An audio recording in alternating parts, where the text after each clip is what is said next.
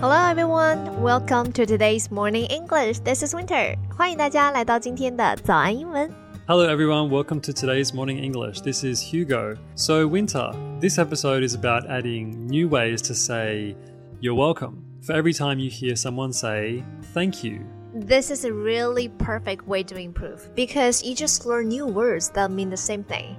That's what really makes you fluent, doesn't it? yeah, it really does. As long as you are aware of what you say, you can learn to add new words where it matters. So today we look at new ways to say you're welcome.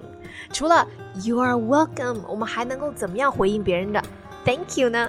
在节目的开始，给大家送一个福利，今天给大家限量送出十个我们早安英文王牌会员课程的七天免费体验权限，两千多节早安英文会员课程以及每天一场的中外教直播课，通通可以无限畅听。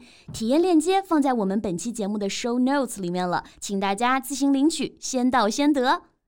But before we do start, here's a good little trick to remember, especially for learning a language, but also for learning a new skill. It's called chunking. Chunking is that like chunk? I think it means little pieces, right? Little pieces. Yeah, that's right. Chunking means learning two to seven words together, and you kind of think of them like one word. So don't think of them like two or three or four different words. Think of it like a little chunk. Okay, so chunking means to break up sentences into pieces. 其实啊，就是啊、h u g o 说呢，我们可以把一个句子拆开，然后把它变成一个呃一段一段的词火，然后以词火为单位来记忆。 Okay, so let's do some examples to make it clear. So if someone says thank you to you, you might like to say, uh, you got it, or don't mention it, or no worries. Okay, that seems simple enough. 除了 You're welcome，还可以说 You got it, don't mention it，或者是 No worries。 Yeah, it's simple enough. Uh, you're right. So, how is this really chunking?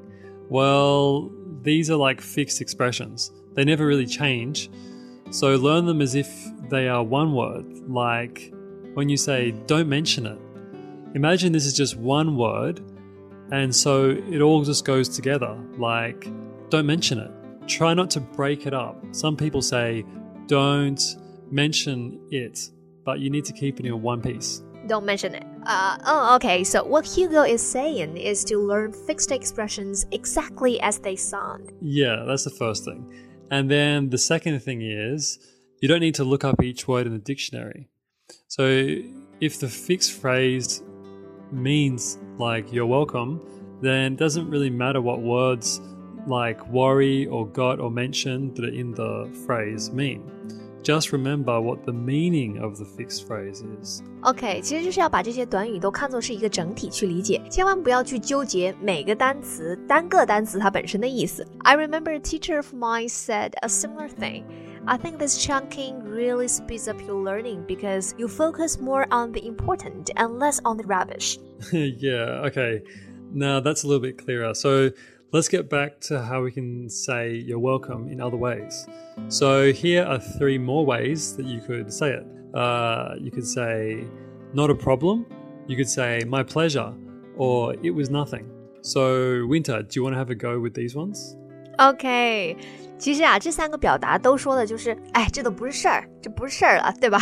用来回应别人的谢谢，Thank you。所以你还可以说，a not a problem，my pleasure，或者是 it was nothing。 Now I'm starting to pay more attention to just saying the words just as they sound. I think this does help a lot. Thanks for reminding me about this method, Hugo. Uh, that's my pleasure. I'm happy to help. So, shall we wrap it up?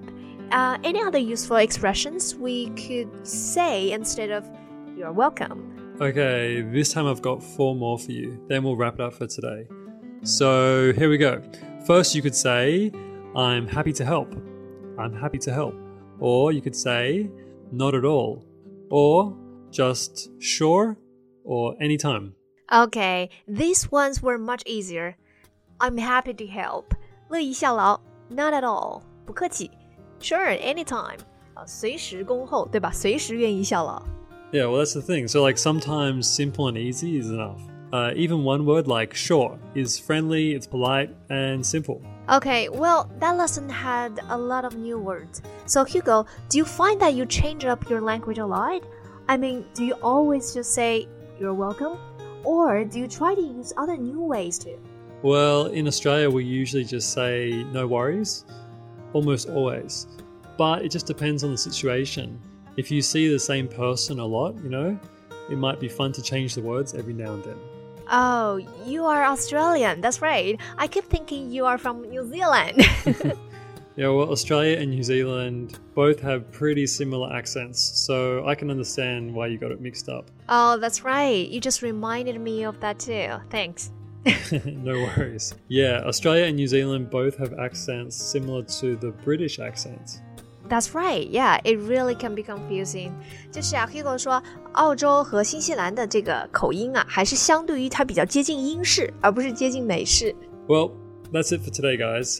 Bye bye. Thank you for listening to today's morning English. Bye. 今天的节目就到这里了。如果节目还听得不过瘾的话，也欢迎加入我们的早安英文会员。 成为会员，您就可以无限畅听我们每天一场免费的中外教直播课，以及两千多节原创系统课程了。今天我们限量送出十个七天免费试听权限，试听链接放在我们本期节目的 show notes 里了，请大家自行领取，先到先得。This podcast is from Morning English。学口语就来早安英文。